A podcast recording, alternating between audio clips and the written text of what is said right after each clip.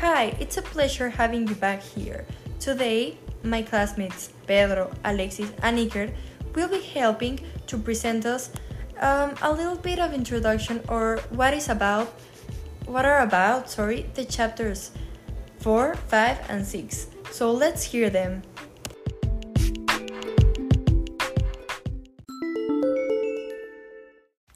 Good morning and welcome to the second chapter of this series. Today we're going to review chapter 4, 5, and 6 of The Great Gatsby. In chapter 4, Nick tells us that he continues to attend Gatsby parties through the summer and he makes a list the people who attend, uh, how many people came once or twice to the parties. The relationship between Nick and Gatsby grew. So Nick starts enjoying the luxuries of Gatsby. So one day Gatsby invites Nick to take lunch and uh, Gatsby was presented us as a mysterious character but now we can know her past and Nick suspects a little bit from his past because uh, there were many rumors about him. We also get to know Gatsby's friend Meyer Wolfgang. He is also a very suspicious character because he gambles a lot and he fixed the World Series of 2019. So we can tell that both uh, Meyer and Gatsby have a questionable past. Then, through Jordan Baker, we get to know that Daisy and Gatsby had a past together. They were both in love until Gatsby went to war. When Gatsby went to war, Daisy married to Tom. And then Gatsby returned from the war and he like literally grind to get money. Uh, so he bought a house uh, next to the river that is next to Daisy's house. Gatsby tells Nick to arrange a lunch with Daisy so they can reunite and talk. I think the theme of this chapter is how money can change how money can change people uh, because Daisy prefer money over love. He preferred Tom over Gatsby. Uh, that's why he is stick to Tom. He's loyal to Tom, even if Tom is cruel and bad, because he wants the money. And also, we happened to Gatsby. He was poor, but then he wanted a lot of money to impress Daisy. Now my friend Alexis is going to tell us about chapter 5. Thanks Pedro for the description of chapter 4 of this great book. Now I will talk about chapter 5. This chapter begins with Nick coming home one day and he finds Gatsby waiting nervously.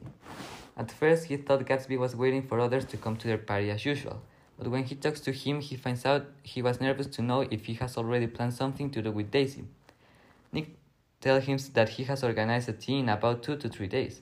In a part of the chapter, Gatsby offered Nick some money for cutting the grass of the house, but he was a bit offended because he would have preferred that the friendship they have was enough. When the day of the reunion arrives, at first it was really uncomfortable situation for everybody. Even Gatsby almost broke a clock. All day Gatsby was trying to impress Daisy with his money, the, with his house, using garments with gold, etc. The main theme of this chapter is the ambition of Gatsby to gain the love of Daisy and impress her with his money. That was all of chapter 5. Now let's continue with Iker that will be talking about chapter 6. Thanks Alexi to talking about of chapter 5. I really like that chapter, but I am to talking about chapter 6. In chapter 6 I like because Gatsby and Daisy try to blend into each other's life and both attempts backfire. But Gatsby can be with the upper class because he doesn't understand how to uh, behave this, this pair in this in these years crowning a millionaire yachts, and Daisy is re- repulsed by the common reveal of Gatsby's latest Paris.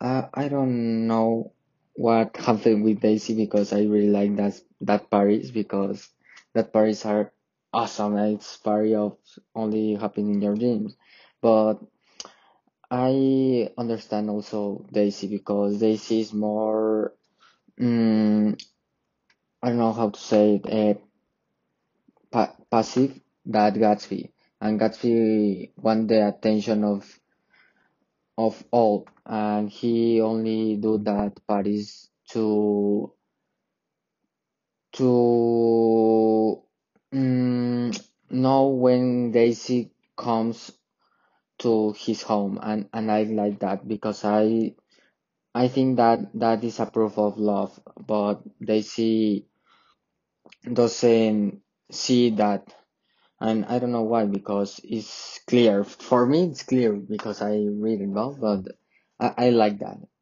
and and that's that pass in chapter six.